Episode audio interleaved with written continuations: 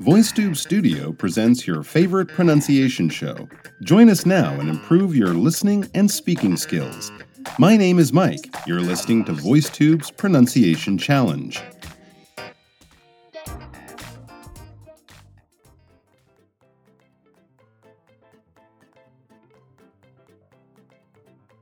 Hello, everyone, and welcome to another edition of Where We Listen to Your Recordings and give you some feedback on the wonderful things you've read for us and check out your pronunciation and how you deliver a sentence to make it as natural and as interesting to listen to as possible. As usual, we have some I'm not sure about natural, but interesting sentences for you this week. But first, I'd like to draw your attention to a great video we have for you here about some advanced English expressions about the weather. I think we've mentioned several times that the weather is a great subject of small talk, uh, casual conversation. If you're waiting in line at a bus stop or meeting people for the first time at a cocktail party, chatting to your seatmate, your seatmate or your neighbor on an airplane, talking about the weather is something all people feel comfortable about, and you know can also be an interesting uh, way of ice breaking and starting uh, starting conversations.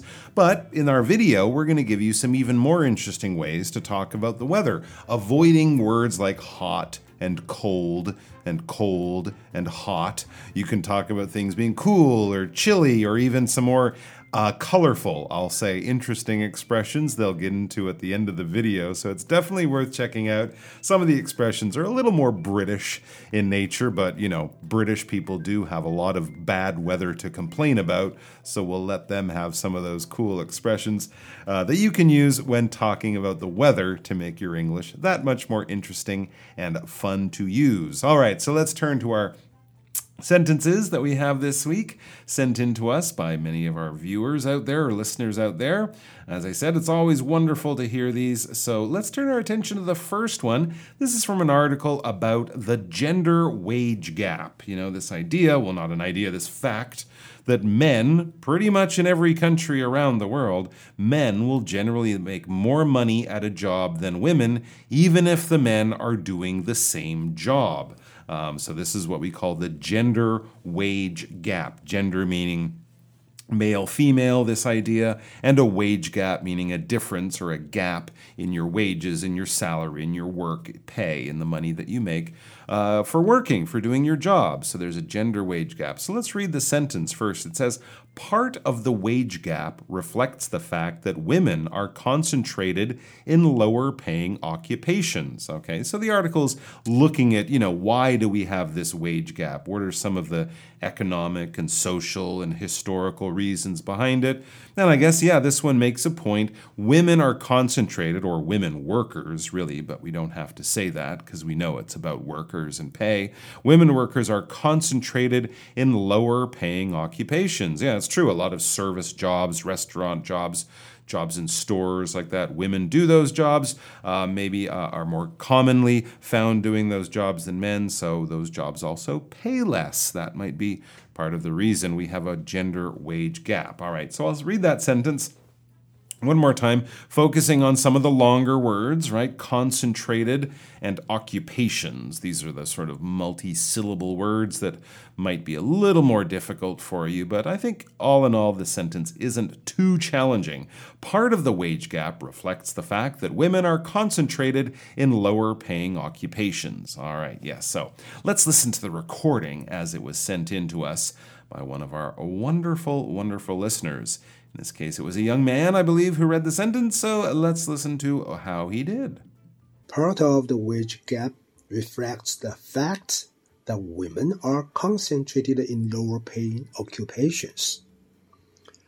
Part of the wage gap reflects the fact that women are concentrated in lower paying occupations. All right, I think that was fairly well done, and I had absolutely no reason to worry about how he would handle those longer words. Concentrated occupations were fine, very well delivered, perfectly easy to understand. It seems that some of the some of the difficulty came with some, some of those shorter words. In fact, two words that are similar in a way: part and fact. All right, now they're a little bit different, yes, but they're both short words. We have our A in there, and then we have some different consonant blend sounds following the A. It's a different vowel A, part and fa, right? Part and fact. That's a different A sound, but we are going from that right into these consonant blends. And the first one, art, part, okay? Very much, of course, if you take off the P, like art. People like to look at art in an art gallery. Put a P on the beginning, part art. Okay, so it's a lot of it is going on in your throat. Very little of your tongue or teeth, the front of your mouth, very little of that is involved in making either the uh sound or the ah sound, and the er. The er is at the back of your throat, right, almost where your where your neck meets your head uh, in that little in that little bend in your throat uh, between your chin um, and your neck. So part of the wage gap reflects the fact now, there it kind of sounded like there wasn't that little break. You notice when I say fact, right? It's almost like two syllables. It's not, it's a one syllable word, fact, but it is a much more broken up sound than part. With part, your voice is always making noise. With fact, there, see, there's two little pauses there. Fact, fact. Okay, now this again is taking place at the back of your mouth maybe not quite as far down as the R sound happens in your throat, but the fact, it's almost like the back of your tongue is touching the back of the roof, the top of your mouth. Fact. And then the front of your tongue, of course, will come in to make that explosive t sound. Fact, fact. All right, don't make because if you if you kind of try to blend it in to make it one continuous sound like part, it, might end up sounding like fat or something like that. If you're gonna put that sound in there, you're gonna have to stop your breath, stop the wind, because that's the way you separate the sound. That's the way you make a, the explosion explosion of air that you need to right, to do that. So you do have to kind of break that up. Um, so as we get through those two, we got to concentrated. I think concentrated was was very good. So try to work on the part and the fact. All right, they're different, they're similar, but they're different. Um, but in both cases, they can be tricky because a lot of the action is happening kind of at the back of your mouth and down into your throat. Um, so I think apart from that, it was very well done. I think the delivery was good. I think the um, the stress on the important word, part of the wage gap, reflects the fact that women are concentrated in lower paying occupations. We're talking about the wage gap, and here's talking about some of the more minor things that come in to affect this wage gap. So I think really just part of the wage gap, that is your big expression and then a following sentence might begin another part of the wage gap or another explanation, something like that. So I think it was well done. It didn't take too much of a, a difference in tone in the middle. Um, and I also, I w- I don't know if it was by mistake or on purpose, but I would like to congratulate that gentleman for having the brilliant idea of, especially when it's a shorter sentence like this, there's no commas in there, it's only one sentence. Yeah, why not? Record it twice. It's better for us. And in fact, you could kind of do it the way I do the demonstration sentence, or when I read it to demonstrate it before we listen to the recording, read it once a little slower and then read it once a little more natural, a little faster, a little bit of a more natural speaking or reading speed. That's always good practice. All right, well done. Let's turn our attention to sentence number two. Sentence number two oh, it's about how to watch the news media and stay sane. Yeah, if you're one of those news junkies who likes to watch the news all the time, these days it feels like it's hard to stay sane, to not not go crazy. Sane means not crazy. Most people are sane and reasonable and behave in a in a sort of you know not strange way. Um, but if you go insane, it's like going crazy. Um, it's like losing your mind. Here we're not talking about, of course, the serious issue of mental illness. We're talking about the fact that if you watch too much news, all the people on the news shouting at each other and all this sort of crazy opinions that the reporters have to tell us about. It kind of drives you crazy. It makes you unhappy and stressed and worried and possibly argue with your family and friends about politics and ah, all that kind of stuff.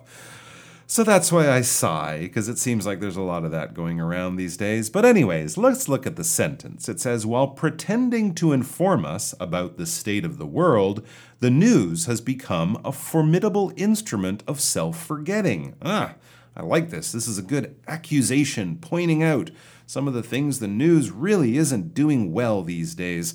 We begin by kind of talking about what the news should be doing, or at least what it's pretending to be doing. And then after the comma in that second clause, then we talk about what it actually is. If you understand the meaning of this sentence in that way, it really guides you quite naturally to the stress, the words you want to stress, the key words, the important words, the words that the listener will need to be following to get your point. Okay. And I would say in the first part of the sentence, pretending, because that's what the news is you know is trying to do or wants to do or seems to be doing. But then we can also talk about become in the second sentence. So it's pretending to do this. It has become this all right? Because in this relationship this is the big difference. This is the black and the white the thing you would like the thing you would not like the thing you would expect and the thing that you're disappointed to discover I can put that um, that uh, sort of explanation of it very clearly if I just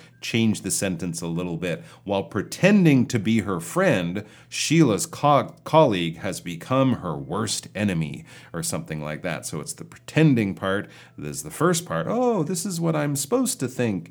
But then the what it has become, the change, the truth, the reality of today. All right. So that kind of guides you to some of those uh, some of those words um, that will help your uh, listener understand your key point even more clearly. Okay, now let's turn our attention to some of the big puzzles or the big the big challenges I should say in the uh, in the sentence. We have these longer words pretending. Not too tough. Pretend pretending. Some people say pre pretending, pretending. That it's a little bit of a regional difference.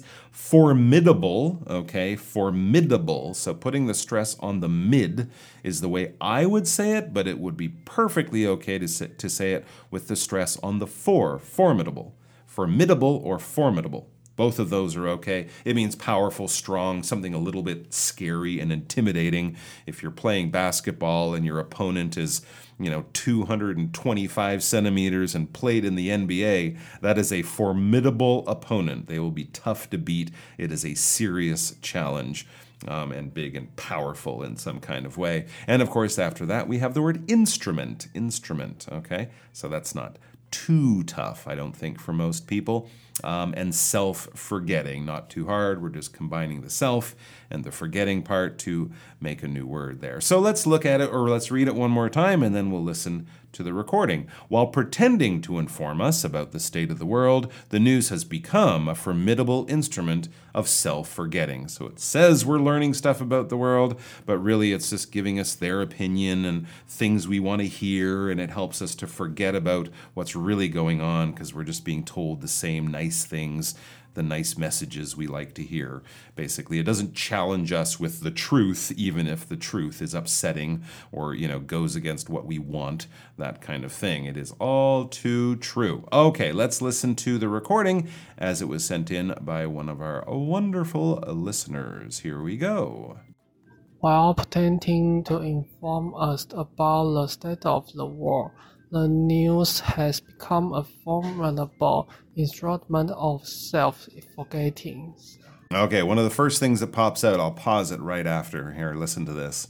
While pretending. Mmm, it sounded like pretending. It sounded like there were only T's in there. I didn't hear the D. Pretending, like Ken Ding. like Gongbao Ding. Pretending, not pretend pretending, pretending. It's a different sound, but it's a similar sound. But t and duh are different. You got to make sure that is a clear thing that you can pronounce. You can make a very clear difference between t and d because you know obviously it's very important um, and you don't want to make a mistake with that one. So while pretending to inform us about the state of the world the news has become a formidable, formidable instrument of self-forgetting. Okay let's go on with the uh, the recording from that pretending or pretending. To inform us about the state of the world the news has become a formidable instrument of self forgetting. Okay, world. World is a challenging word. It's a difficult word to say. It's all going on in the back of your throat, kind of like the word part world. I mean, you're obviously not using an A sound, you're using an O sound, but world, part, it's all the back of your throat there, right? At the top of your throat, at the back of your mouth. Um, so that is a challenge, but it's also a, that, that kind of rolling R sound is something that you will have to become comfortable with. The news has become, I think that was fine, and I think the uh, the recorder there went with the second form, uh, the second method of pronunciation of that word. I would say, as I mentioned, formidable. It sounded a bit like formidable, but it also sounded like you weren't quite comfortable really with the word. It sounded like you might have practiced it, but as you got through the sentence and you came up to it, oh, this is a formidable word. The word formidable, this is perfect. The word formidable is a formidable word to try to pronounce um, well when you're not familiar with it, when you're only doing it for the third or fourth time. So do practice those words over and over if you can. Um, and it's okay, you know, take a run at it. If it doesn't quite right, doesn't quite come out right, go back and try it again. Because um, formidable, as I said, is a formidable word uh, or a formidable instrument of self forgetting is what we're talking about there. And yeah, stress the key ideas. As I as I've mentioned, if you understand the sentence, it should, you know, the idea, the topic, what the writer is telling you, it should naturally guide you to the words that you want to stress because those are the words if you stress them, if you wave your little flag as I like to say as you go by those words, this is an important word. This is my main point or this is the main verb that, you know, talks about my main point try to do that because I think it didn't really sound like you'd quite keyed in to which were the key words there in that sentence. I mean, everyone might read it a little bit differently, but I think if you really boil it down, if you really dial down to what is the key point of the sentence, you'll discover that pretending the first part is talking about what the news seems to be doing, but it has become, we're talking about the change in the news, because news, of course, used to inform us about the state of the world. They would give us just the facts, but now, of course, they give us a lot of opinions. So it's become, it's changed. That is the main idea there. All right, well done. Very challenging sentence. And also, yes, a round of applause for looking at that challenging sentence and saying, Bring it on. I'm tough. I'm brave enough to challenge you, to read you. And you did very well, sir. All right, moving on to the final sentence number three. Ooh, another long sentence. Okay, let's see what this is all about. Oh, it's about the truth behind brands' secret formulas and recipes a lot of famous brands like the famous uh, what is it recipe x or flavor x or whatever the secret code of the coca-cola flavor. And i think uh, many people might remember that kfc was famous for its 11 herbs and spices that they flavor all their fried chicken with so this is the kind of thing we're talking about things that companies protect very very closely especially food companies and things like that because if someone copies their flavors they can copy their success and of course the uh, the brand that invented it will will now be you know losing customers and that kind of thing. So that's what we're talking about: brands, secret formulas. And recipes. So, what does the sentence say? As I said, long sentence, one sentence, but you know, a few different parts to it. So, let's see what it says. The exact formula is known to many people around the world, and any talented chemist can recreate the formula to an extent that's indistinguishable from the real one in a blind taste at a much lower cost. All right, first thing I've noticed, I think there might be a bit of a, a bit of an error here. It's either a blind, well, generally we would say a blind taste test. Like when you see those people and on one side it's seven or one side it's pepsi and one side it's coca-cola and they try it they don't know which one it is and so they say which one they prefer and then they finally go oh you picked pepsi. Pepsi? But i never drink pepsi. That kind of thing. Um, so i think it might be a blind taste test or blind test. But anyway that's not really that important. We can still use the sentence as a good way of practicing english because there are some challenging words here. Chemist probably isn't too challenging, but point out it's not ch, it's not a ch like chair or cheese. It's a k, it's a chemist, so not a chemist. Chemist can recreate the formula formula to an extent, an extent to a level or an amount. That's and here we are indistinguishable. Indistinguishable. Not too tough once you break it down. In, dis, ting, guish. Okay, that's a little challenging. Guish, able. Okay, indistinguishable. Indistinguishable. That means you can't tell the difference. They're identical like two uh, two identical twins. If you look at their faces, they look exactly the same. I can't tell who is who. They're indistinguishable, um, and so it's indistinguishable from the real one in a blind taste or blind test at a much lower cost. Okay. Very interesting, actually, as a sentence, right? I don't know what we're talking about here. The exact formula is known to many people around the world. It could be the Coca Cola formula, but I thought there were only a few people in the company who ever actually know it. But, anyways, so the formula is known, and uh, someone can copy it. A talented chemist can recreate the formula or kind of copy it um, to an extent, to an amount, or copy it to such a level that you can't tell the real one in a blind taste test um, with the fake one, the one made by the chemist. Um, and of course at a much lower cost. So in other words, if you you know if you have a talented chemist and you want to copy, let's assume it's Coca-Cola, you want to copy the Coca-Cola flavor, any kind of chemist, even if they just you know graduated from university, they'll be able to copy it. And if you taste it afterwards, it'll taste almost exactly the same. In other words, the secret formula isn't that complicated. That's kind of what they're saying there. Though I do wonder what exact product it is. Anyways, we'll get to that another time. Let's listen to the sentence as it was sent in to us by one of our viewers, or one of our listeners before, though. I'll read it again at a slightly more natural pace. The exact formula is known to many people around the world, and any talented chemist can recreate the formula to an extent that's indistinguishable from the real one in a blind taste at a much lower cost. Okay, so the main point there is it's known to many people around the world, kind of talking about how this secret recipe, it's not really that secret, right? That's the main idea of the sentence. So those are the words I'm going to look to kind of stress.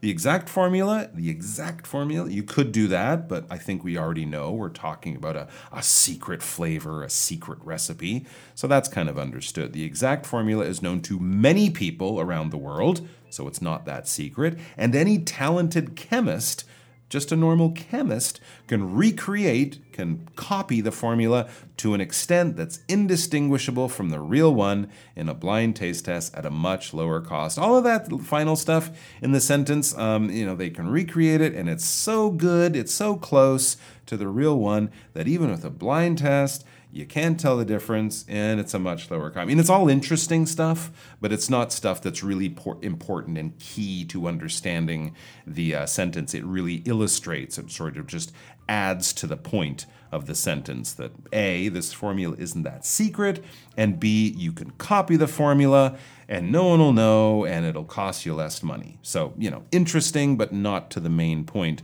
of the idea, which is the formula isn't that special anymore. That kind of idea. All right, let's listen to the recording. The exact formula is known to many people around the world, and any talented chemist can recreate the formula to an extent that's indistinguishable from the real one in a blind test at a much lower cost. Hmm. all right. So, yes, I think the pronunciation of many of the words was very good. I would generally say I'm quite happy with that. Sounds like maybe you practiced or you're just familiar with these words, but I think that was good.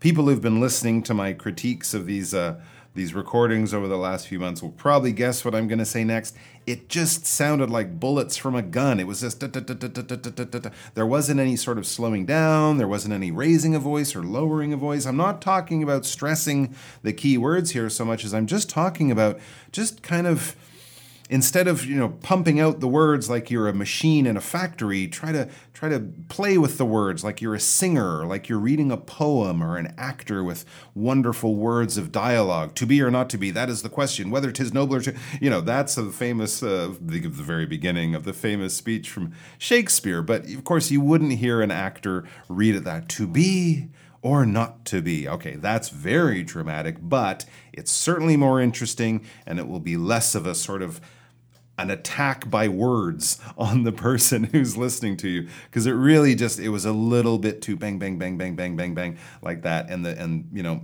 in terms of the the, the, the rising or lowering tone, uh, making it lighter in certain places and more dramatic in other places. There wasn't that was all lost. There wasn't time for that because the words were just coming fast and furious at us.